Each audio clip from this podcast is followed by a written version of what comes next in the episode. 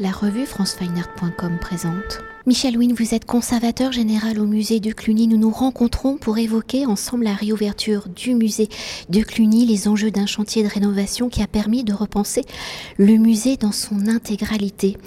Alors après plus de dix ans de travaux commencés en 2011, enfin plus particulièrement en 2015 et articulés en quatre temps qui ont permis une restauration partielle des monuments, la construction d'un nouvel accueil, la rénovation des espaces intérieurs et la refonte de la muséographie le 12 mai 2022 et la date de réouverture du musée de Cluny, seul musée national en France consacré, je le rappelle, au Moyen Âge.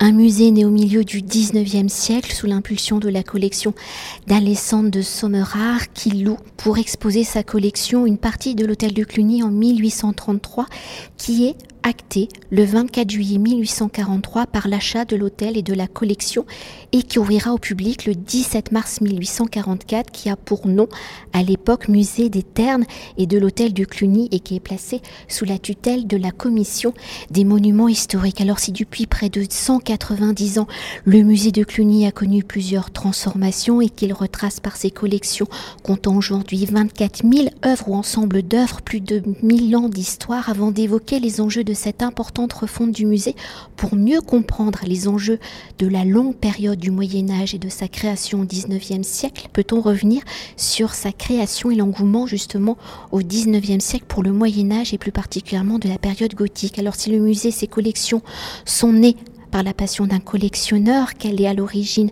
de cette passion. Au XIXe siècle, quelles sont les grandes découvertes liées à la période du Moyen Âge, quel y sera le rôle des monuments historiques, institution créée en 1830 qui avait pour mission d'inventorier, d'inspecter, de restaurer des édifices en péril, mais aussi peut-être le rapport à la littérature? On peut le rappeler en 1831, Victor Hugo publie Notre-Dame de Paris. Vous avez raison d'insister. Euh, sur, les, euh, sur la dimension euh, patrimoniale et architecturale du site. Euh, c'est sans doute quelque chose qui, qui, passe au second plan désormais que nous faisons le, cette, cette réouverture. je vais vous parler d'abord de ce, sans doute de ce, de ce chantier de réouverture et puis ensuite parler, replonger dans les questions historiques. Ce chantier de réouverture, il est, euh, il est le produit d'une série d'opérations euh, qui ont commencé en réalité en 1999. Au moment où on rénovait euh, d'autres musées, on avait depuis 1988 l'exemple à la fois de de l'extension, agrandissement pyramide du Louvre, mais aussi quelques années plus tard de la première grande rénovation des musées qui était celle du musée des Beaux-Arts de Lille. Et la, la, France s'est engagée dans ce mouvement de, de restructuration, remasterisation, rénovation et création de musées discipline dans laquelle d'ailleurs elle est euh, à la fois euh, championne et citée comme un, comme un des modèles à l'international. Il se trouve que euh, chacun attend son tour dans ce genre d'opérations qui sont pilotées par la tutelle, qui est l'administration qui gère les musées de France, et que, comme vous le savez, des opérations de, cette nature, de cette profondeur, de cette ampleur, qui ont un certain coût financier, sont gouvernées, sont rythmées par des étapes, et ces étapes sont, notamment celle de la loi MOP, la loi sur la maîtrise d'ouvrage public, et en gros, vous avez euh, une, part euh, d'études de faisabilité. Est-ce que je vais pouvoir réussir à faire le chose? Des études qui sont ensuite des études techniques, des études de programmation, où est-ce que je vais mettre telle chose et comment je vais faire telle chose. Et ensuite, des études de maîtrise d'œuvre. On recrute un architecte, on fait un concours, et ensuite seulement euh, se lancent les travaux. Et vous comprenez bien que le moment où je dis se lancent les travaux euh, ne correspond en réalité dans un, dans un process qu'à euh, la queue de la comète, qu'aux 15 derniers pourcents de la, de, la, de, la, de la dimension temporelle de la chose, ou 20% si vous voulez. Donc il y a tout ce qui se passe en, en, en amont et qui se passe de manière cachée. Et à chacun, chacun de ces musées nationaux, dans la famille des 36-37 alors musées nationaux de l'époque, euh, avait soit déjà fini, euh, soit été en faisabilité, soit été en, étude de, programmation, était en, en étude de maîtrise d'œuvre ou était en début de travaux. Et nous, on était nulle part en 99. Et donc on a fait une étude, une première étude de pré-faisabilité. On se lançait vers quelque chose qui s'appelait le Grand Cluny. Pour des raisons diverses et variées, quelques années après, le budget de la culture et en particulier celui dévolu euh, à l'investissement dans les musées nationaux a sévèrement euh, baissé et donc on s'est retrouvé un petit peu euh, coincé et stoppé net alors qu'on était les derniers. Alors ça a été aussi une occasion de se dire bon bah peut-être qu'on peut repenser au lieu de penser à un grand projet, on peut le penser par petites touches et c'est tout le tout, tout, le génie et toute, le, toute la force de la précédente directrice Elisabeth Delahaye qui est restée en charge pendant du musée pendant une quinzaine d'années que d'apporter et de concevoir une opération constituée de petites ou de moyennes opérations, parmi lesquelles la restauration des vestiges, la restauration de la chapelle, la préparation et ensuite la création d'un bâtiment d'accueil qui était le verrou dont on avait tant besoin, qu'on avait tant besoin de faire sauter pour pouvoir régler ces questions de circulation intérieure. Et puis ensuite la muséographie. moi, je, à titre personnel, j'aurais tendance, et ça me permet ensuite de parler de la, de la question patrimoniale, je pense qu'on a un tout petit peu malheureusement à ce stade-là, au stade où nous en sommes, on a un peu refait la déco du salon et la chambre du petit euh, avant de s'occuper de la toiture qui à mon sens aurait été euh, sans doute préférable. Donc il faudra qu'on le fasse de toute façon. Euh, parce que nous n'avons pas résolu euh, un ou deux de nos derniers problèmes, qui sont euh, la restauration des grilles, la restauration des couvertures, des façades et du jardin, qui relèvent du gros œuvre. Et ça, euh, c'est quelque chose qu'il faudra faire tôt ou tard. Mais en même temps, on comprend qu'il aurait été difficile et compliqué de, laisser un musée fermé. Donc on a pris l'option inverse. Donc je disais, ça ressemble à la maison de Cédric et Delphine Jubilard, si vous voulez. Ils ont un salon, mais l'extérieur est tout pourri. Et parce que tout le monde a en tête cette image-là. Pardon hein, de faire référence à cette actualité aussi triviale que celle-là, mais euh, elle passionnera tout le monde. Alors le service des monuments historiques, lui, euh, dans, sa, dans sa jeunesse, il avait très bien compris euh, très très rapidement que à ce goût pour l'antique puis pour le Moyen Âge, qui correspond à peu près aux années de la Restauration, au sens de période politique, historique. À ce goût-là euh, correspondaient d'ailleurs les bâtiments euh, qui étaient noyés dans leur gangue urbaine, qui étaient euh, les vestiges antiques et l'hôtel médiéval. Et donc il s'est produit tout un, phénomène de, d'épuration qui a donné lieu d'ailleurs aujourd'hui ce qu'on appelle la théorie des abords, hein, qui veut qu'un monument historique doit valoir par lui-même et ne peut pas être pollué par des, choses indignes, soit qui lui sera accolé, soit qui serait construite en face. Hein. Donc vous ne pouvez pas mettre une enseigne de fast-food constituée d'une lettre initiale comme la mienne euh, sur fond vert en face d'un monument insigne, de la même manière qu'on peut laisser accoler un appentis immonde de cette même nature. Donc on a commencé à purger, purger, purger, au point qu'aujourd'hui, ce qui était un hôtel particulier et des vestiges enfouis sur les stratifications urbaines est devenu une espèce de petit château accolé des ruines à l'intérieur d'une parcelle vide. Et cette, je parle de ça après avoir parlé de la question du musée parce que nous sommes les enfants d'une d'une singulière euh, ou d'un singulier mariage ou une singulière symbiose entre des préoccupations de nature euh, patrimoniale double. Euh, d'un côté, la dimension musée et collection. Ce sont des objets et des objets qui provenaient d'ailleurs du reste de l'ancien fonds lapidaire de la ville de Paris, qui rassemblait et recueillait les débris égarés, perdus et des édifices démolis par les travaux du baron Haussmann, mais pas que lui. et d'un autre côté, cette collection d'œuvres conçu et présenté par Alexandre Dussombrard dans son appartement, puis ensuite racheté par l'État, et qui n'a eu de cesse de se développer d'un côté, et de l'autre, cette conscience patrimoniale aiguë selon laquelle, euh, quand on a la chance d'avoir une, une, maison médiévale de cette qualité et des vestiges antiques de cette même autre qualité euh, dans plein cœur de Paris et qui plus est accolé, ben on essaie d'en prendre soin. Et voilà ce dont nous sommes les, héritiers. Et euh, nos opérations euh, se traduisent par des interventions qui sont à la fois dans les collections, le parcours de, de, de, visite, mais également dans la restauration euh, de la couverture et du clos et du couvert de manière générale, mais aussi de l'électricité ou que sais-je encore.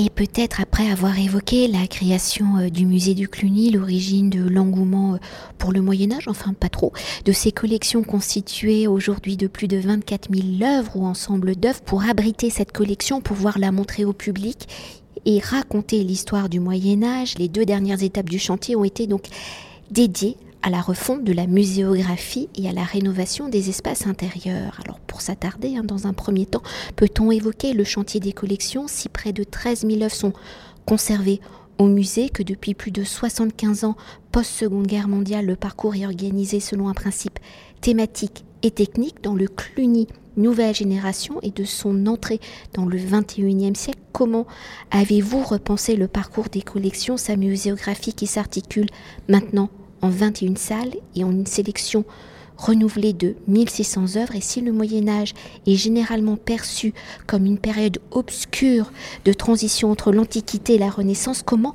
ce nouveau parcours donne-t-il des clés de compréhension de plus de 1000 ans d'histoire? Alors vous posez plusieurs questions, mais en fait qui sont la même question. Euh, je fais tout d'abord une correction euh, dans votre question. Euh, contrairement à, ce que vous avez affirmé, ça n'est pas la dernière opération. Il en reste encore d'autres à faire dans ce, dans ce site. Euh, ce n'est qu'un maillon dans cette chaîne des opérations.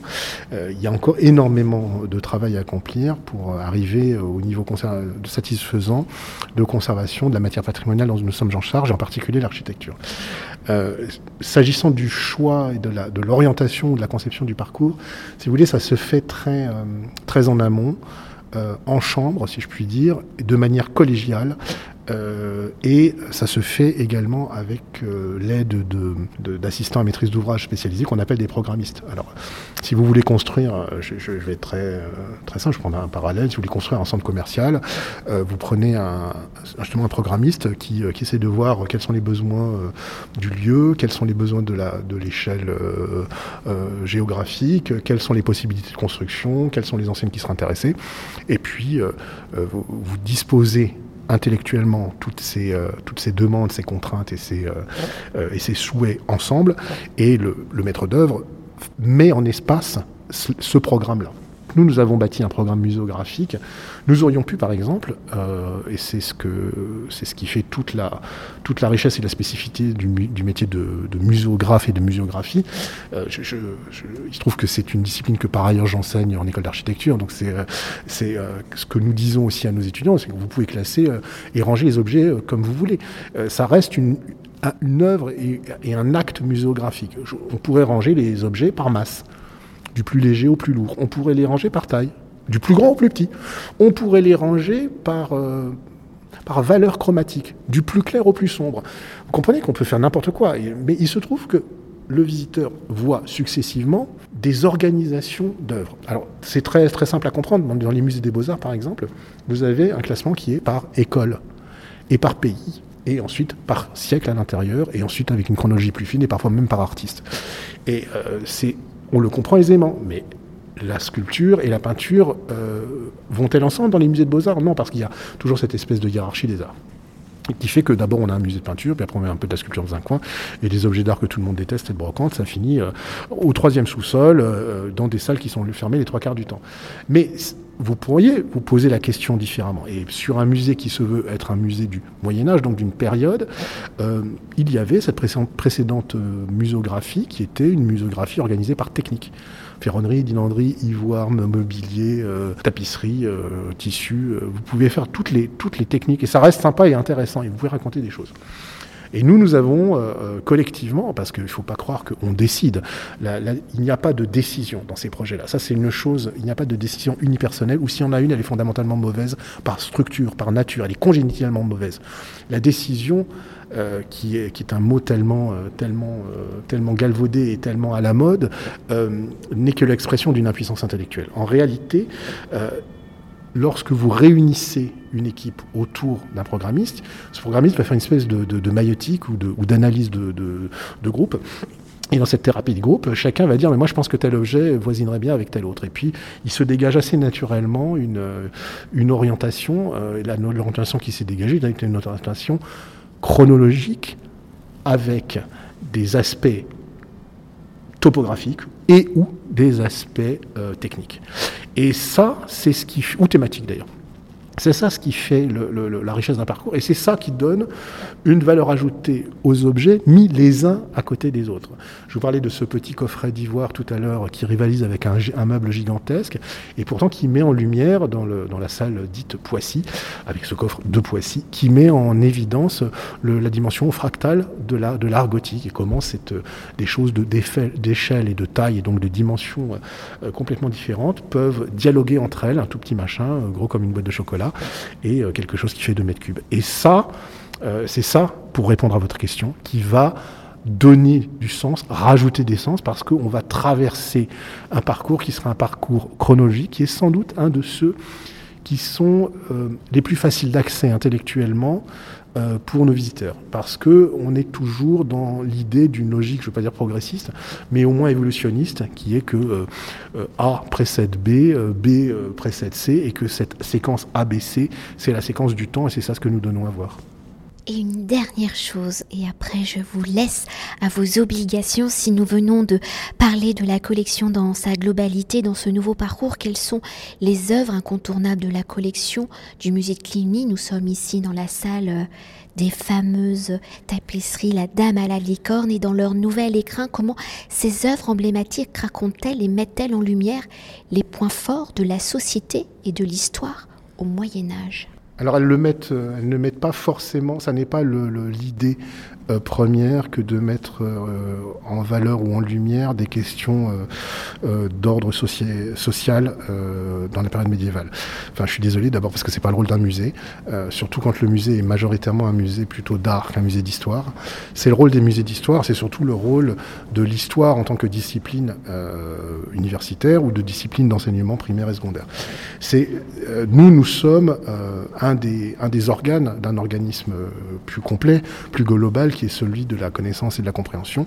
Et nous, nous sommes, euh, il n'y a pas un organe qui vaut plus, hein, si vous voulez, euh, le, pied ne vaut pas plus que, que la main, qui ne vaut pas plus que le foie, ou qui ne vaut pas plus que la tête, pour paraphraser un texte connu.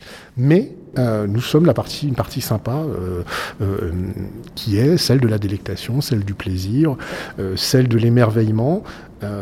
mais nous n'avons pas cette vocation à, à, nous substituer au rouage de l'éducation nationale et à, et à, ceux de la lecture. Voilà. Je vous remercie. Merci beaucoup. De rien. Cet entretien a été réalisé par franceweiner.com.